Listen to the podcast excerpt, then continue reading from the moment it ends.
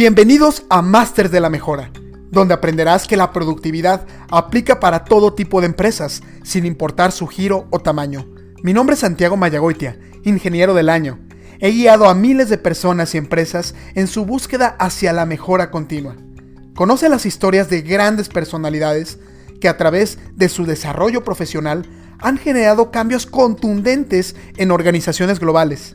¿Estás listo? Iniciemos. Bienvenidos y bienvenidas a un nuevo episodio de su podcast Los Masters de la Mejora. El día de hoy estoy muy, muy contento porque recibimos a Yulma Ayacani Medellín López, que precisamente, pues además de ser una especialista en desarrollo de talento y capacitación, pues también es una gran amiga. Y el día de hoy, pues nos va a platicar de unos temas muy interesantes. Yulma, un gusto saludarte muchas gracias por estar aquí con nosotros. Muchas gracias a ti, Santiago. Siempre es un gusto y un placer apoyar eh, en todos los proyectos que están realizando, sobre todo cuando se trata de sumar al éxito de las organizaciones y se trata de sumar al desarrollo pues de tanta gente ¿no? que, que estamos dentro de este ámbito organizacional. Muchas, muchas gracias, Yulma. Y me encantaría que pudieras presentarte un poquito con, con las personas, con los escuchas. ¿Quién es Yulma? cuéntanos de ti. Uy, a veces hablo tanto que nada me cae a la boca, pero voy a tratar de resumirlo. este, Yulma, Yulma es, eh, bueno, una, una, especialista de capacitación y desarrollo de talento. Mi, mi experiencia profesional pues viene desde el 2007 que egresé de la universidad. Yo estudié eh, comunicación con especialidad en organizacional en la UNAM. Después eh, tuve un diplomado de comunicación y filosofía y a recientes fechas eh, también hice un diplomado en psicología organizacional. Ahora, ya veo aquí que tienes más de 14 años de experiencia, ¿cierto? Aquí en estos temas de desarrollo e implementación de programas de capacitación. Así es, eh, en empresas principalmente de retail, eh, desempeñándome en la parte de capacitación y posteriormente en áreas de recursos humanos, tanto de empresas como logística y otras de iluminación, para pues aprender de todo, ¿no? Aprender de todas las áreas que están involucradas en, en la proveeduría de servicios y productos que pues al final llegan a un cliente consumidor o bien un servicio que llega a la satisfacción de, de las personas.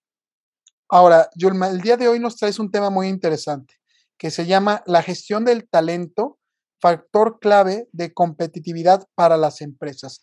¿Qué te inspiró a hablarnos el día de hoy de este tema? Híjole, pues realmente la experiencia que tengo a lo largo de este tiempo, eh, yo inicié en la parte de capacitación cuando la capacitación era ya, empezaba a ser una obligación para el patrón.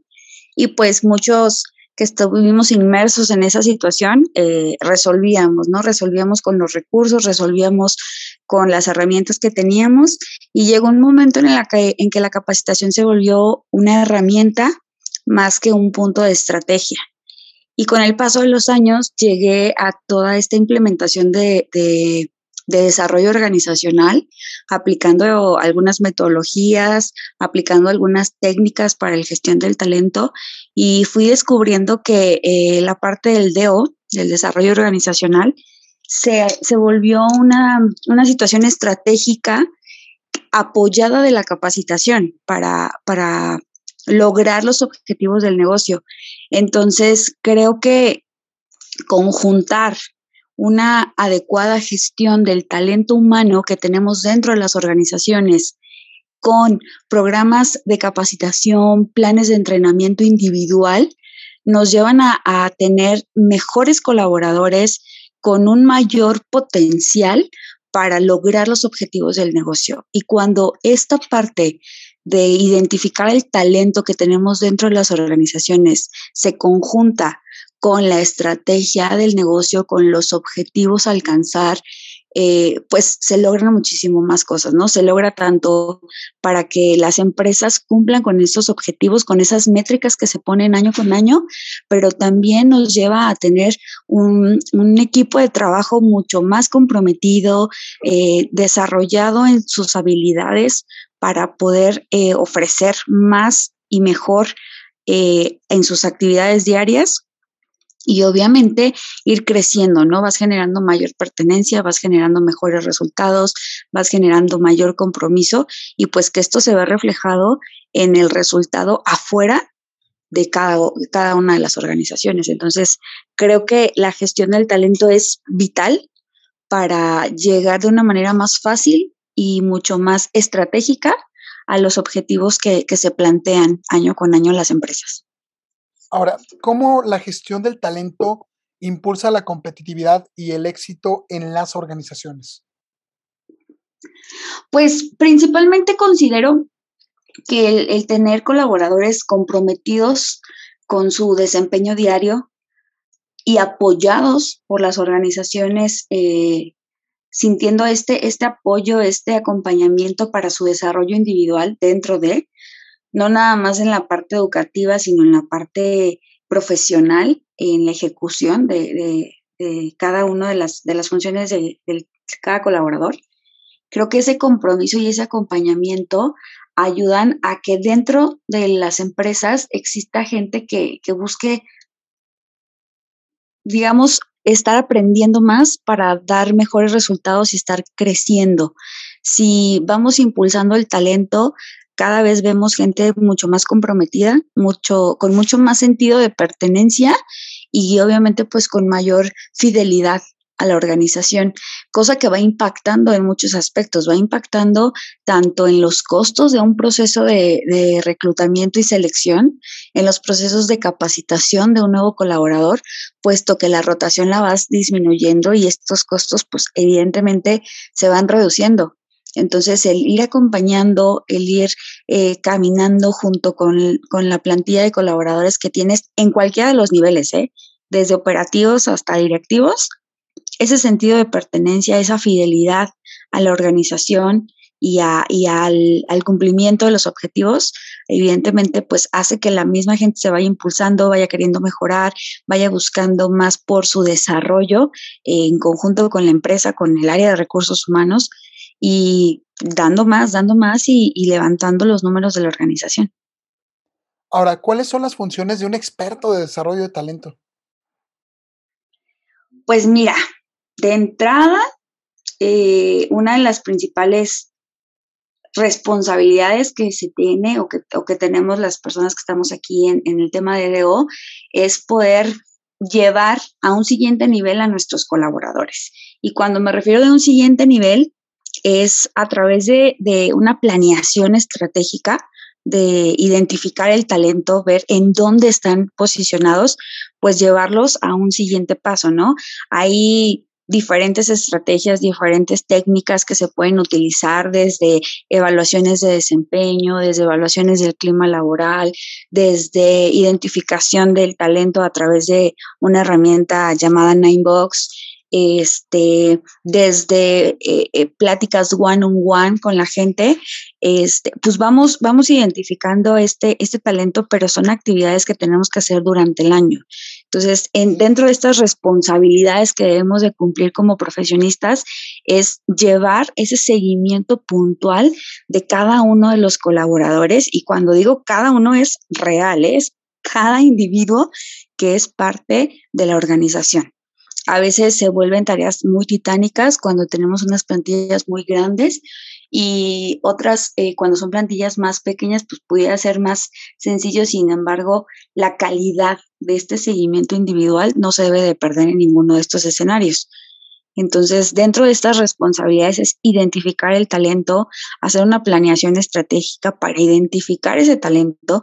Y una vez que lo tienes identificado y que sabes en dónde está cada uno de tus colaboradores, es decir, su fotografía, su fotografía que va alineada a su descripción de puesto. Es decir, si tienes un colaborador de nuevo ingreso, ¿qué tan apegado está a la descripción de puesto al cual este colaborador se está integrando. y con el paso del, del, tiempo, del primer año, por decirlo así, identificar dónde está, o sea, cómo estaba al inicio, cómo estaba después y después a dónde lo quieres llevar. Si ya cumplió el 100% de, de la eh, compatibilidad con el perfil y hacia dónde quieres llevarlo si lo vas a llevar a un siguiente nivel.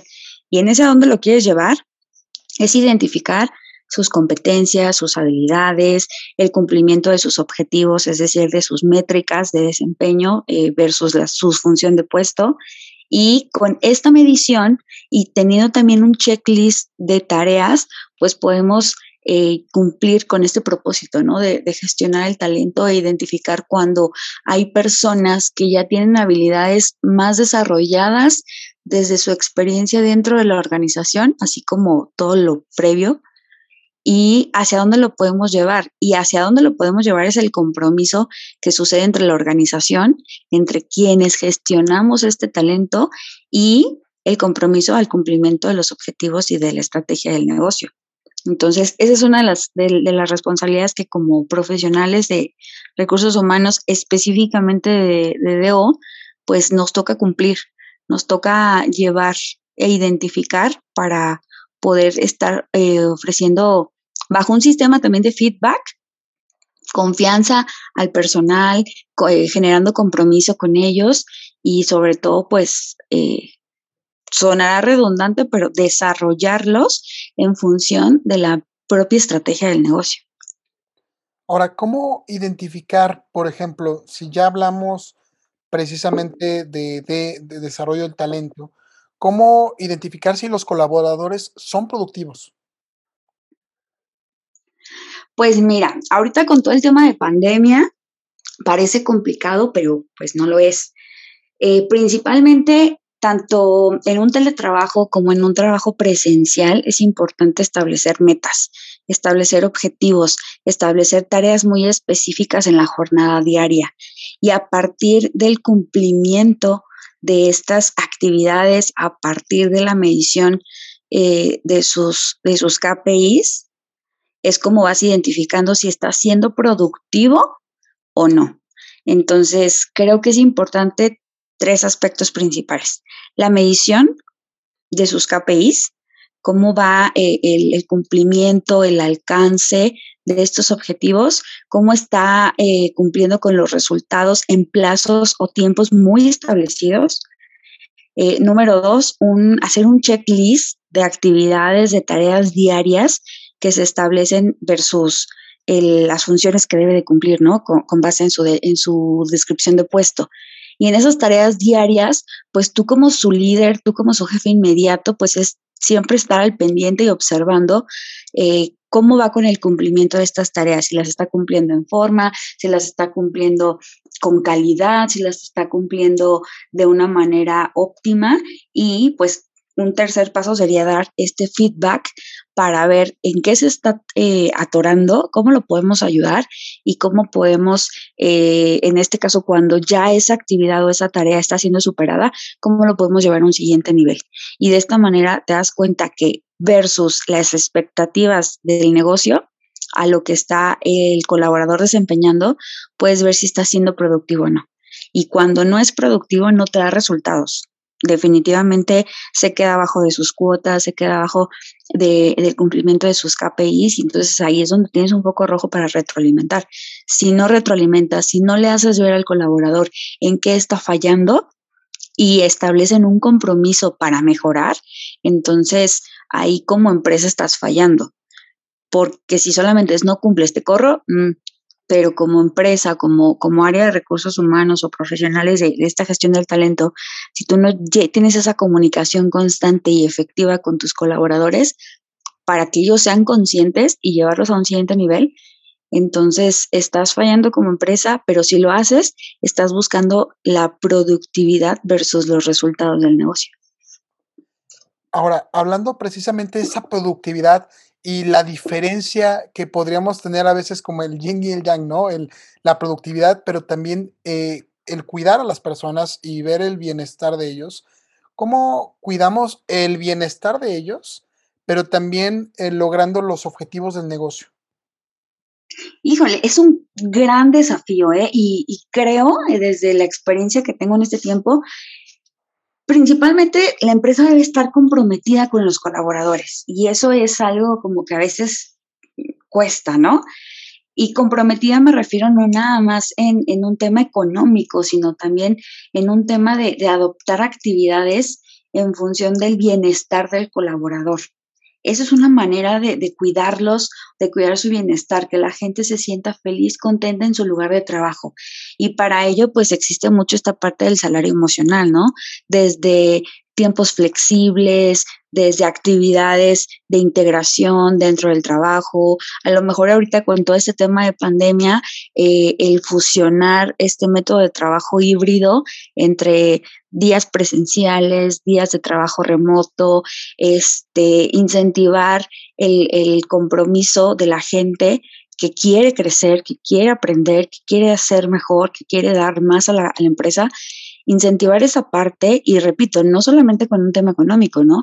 Sino a lo mejor tiempo por tiempo, actividades eh, que organiza la empresa versus las necesidades de los colaboradores, fortalecer los lazos familiares, cuidar a lo mejor temas de de salud, con programas de salud dentro de la organización. Entonces, es una manera de cuidar el bienestar de nuestros colaboradores y que también suman a que se genere ese compromiso, ese ganar-ganar de la gente para permanecer, para desarrollarse y evidentemente para dar mejores resultados. Hay cantidad de, de actividades que son en pro de la felicidad del trabajo, porque pues es donde más tiempo pasamos. No sé, hay, hay personas que a veces nos aventamos hasta 12 horas diarias en, enfocados al trabajo, al trabajo, al trabajo, y cuando no llega a ver ese reconocimiento, cuando no llega a ver ese apapacho, cuando no llega a ver ese compromiso de la empresa hacia el colaborador, ahí es cuando la gente se desmotiva y se va, y entonces como empresa te genera costos. Entonces, si tú como organización como eh, eh, área de recursos humanos trabajas en el equilibrio vida-trabajo, entonces eh, vas viendo por el bienestar de tu gente, vas viendo por la fidelidad y el compromiso del colaborador hacia con la empresa y esto pues, se, va, se va a ver reflejado en resultados. Entonces tienes gente más feliz, más comprometida y obviamente pues una organización que empieza a crecer y que empieza a destacarse como una empresa de las mejores empresas, por ejemplo, para trabajar, ¿no? Ahora, ¿cómo podemos ampliar el conocimiento de la gestión y el desarrollo de los recursos humanos en una organización? ¿Cómo ampliar el conocimiento? Pues prácticamente, o sea, siempre es estar en una actualización constante, siempre es estar como, como profesionistas en esta materia, estar eh, preparándose, actualizándose en métodos, en estrategias, pero también en esta, en esta parte como de feeling. No, no sé si es hablar de psicología, ¿no? yo la verdad no soy psicóloga, pero sí desarrollar este feeling que como profesionistas de recursos humanos deberíamos entender para no solamente conocer a nuestros colaboradores de una manera cuadrada, ¿no? O sea, te hablaba de métodos, te hablaba de técnicas, te hablaba de estrategias eh, de, de, identificación del talento, pero también debemos de estarnos preparando y desarrollando en este feeling para conocer a la gente, en esta parte de inteligencia emocional, en esta parte en donde debemos de sensibilizarnos a las necesidades de nuestros colaboradores, porque pues todos somos seres humanos, todos tenemos necesidades. Eh, no creo que la gente que trabaje trabaje por hobby nada más, ¿verdad? No sé tú si lo hagas, pero yo no. Entonces, trabajo sí por el desarrollo profesional, pero también por el desarrollo personal que, que, lleva de la mano mi familia, mis amigos, mis intereses, mis gustos, y que estos se van alimentando si yo estoy feliz en mi trabajo. Entonces, si como profesionistas de recursos humanos trabajamos en, en la sensibilidad hacia el trato con los colaboradores, trabajamos en, en, la, en ser perceptivos o tener una apertura a también tomar en cuenta las necesidades de, de cada persona en este plan de desarrollo individual, podemos llegar y generar mayores lazos de confianza para llegar o subir un paso arriba de una manera más sencilla es prepararnos, sí, académicamente, prepararnos sí eh, profesionalmente a través de experiencias de trabajo, porque a veces lo que te enseñan en la escuela no es lo que haces, ¿verdad? Entonces, si, si estás abierto, tienes la humildad a aprender, a, a, seguir creciendo, a dar resultados, a tener este enfoque en resultados sin perder la parte humana, estás del otro lado, ¿no? Hay que pues trabajar, eh, aprender de todos estos procesos de contratación para que podamos entender hacia dónde llevar todas estas herramientas de gestión del talento y, sumar, y sumarlas o combinarlas con esta parte sensible humana que nos permite identificar mejor las necesidades de los individuos de la organización, así como las necesidades de la organización en función de, del logro de los resultados.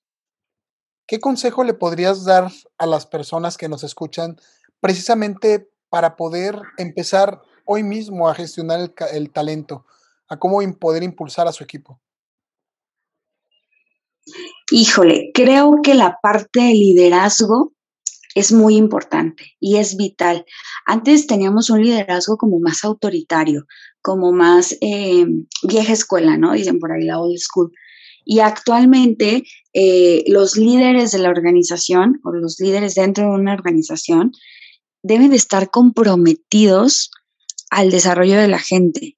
Entonces, si cada uno de nosotros trabajamos en nuestro liderazgo, trabajamos en nuestra apertura a las necesidades de los colaboradores, si nos comprometemos con este rol de, administración de los recursos humanos y no de, visto desde un tema numérico, sino de un tema de, gestión de talento, de gestión de la, de la plantilla de colaboradores que existen en una organización, podemos lograr más. Y podemos, mm, digamos que predicar con el ejemplo y ponernos como ejemplo de líderes que hoy por hoy a lo mejor siguen en, en esta línea de la vieja escuela y que a veces se pueden dar de topes. Entonces, si trabajamos en liderazgo, si trabajamos en, en, nuestra inteligencia emocional como profesionales de recursos humanos, si trabajamos en esta comunicación efectiva hacia, hacia las áreas dentro de la organización y hacia los líderes de estas áreas, si fomentamos siempre el desarrollo de los, del personal que, está dentro de la organización y favorecemos el clima laboral con pequeñas acciones, pues ahí ya vamos estando del otro lado y vamos destacando y aportando y sumando y teniendo como como retroactivo la satisfacción de la gente, porque la verdad es que una de las grandes satisfacciones que yo tengo en estos 14 años es cuando la gente, no sé, terminando un curso, porque pues yo empecé hace mucho tiempo y estaba más chiquita y capacitaba gente más grande y que al principio te ven y te dicen como de tú me vas a venir a enseñar a mí, yo que tengo 20 años en ventas, no hombre, y que después de tus cursos, que después de tus programas de entrenamiento, te dicen gracias porque aprendí, gracias porque no sabía de esto y usted me lo explicó muy sencillo. Esas son las más grandes satisfacciones. Y ahora, cuando ves gente que se comprometió a, no sé, a meterse un curso, a hacer un diplomado, a involucrarse en otros procesos dentro de la organización y que ya tiene una, una palomita más para poder ascender a otro puesto porque ya conoce diferentes áreas y los ves tan comprometidos y que te dicen es que tú me ayudaste o tú como que lo que me explicaste me abrió como este panorama.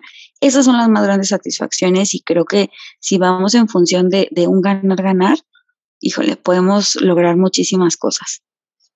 Excelente. Y bueno, pues muy interesante lo que nos compartiste el día de hoy, Yulma. Eh, pues agradeciéndote este espacio que nos permites también pues aprender más de tu experiencia. Muchas, muchas gracias. Muchísimas gracias a ti, Santiago. Y bueno, con ustedes, Yulma Medellín, con su tema gestión del talento, factor clave de competitividad para las empresas. Muchas gracias por habernos sintonizado y los invitamos a continuar escuchándonos en nuestro podcast Los Masters de la Mejora. Nos vemos en la siguiente.